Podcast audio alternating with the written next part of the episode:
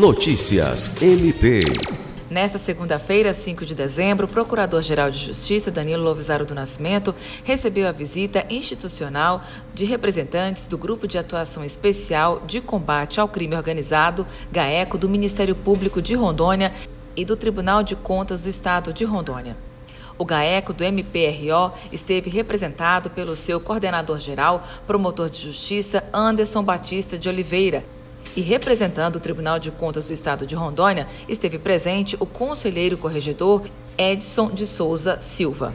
Também participaram da reunião o secretário-geral do MPAC, promotor de justiça, Glaucio Ney Shiromoshiro, e o coordenador do GAECO do MPAC, promotor de justiça, Bernardo Albano.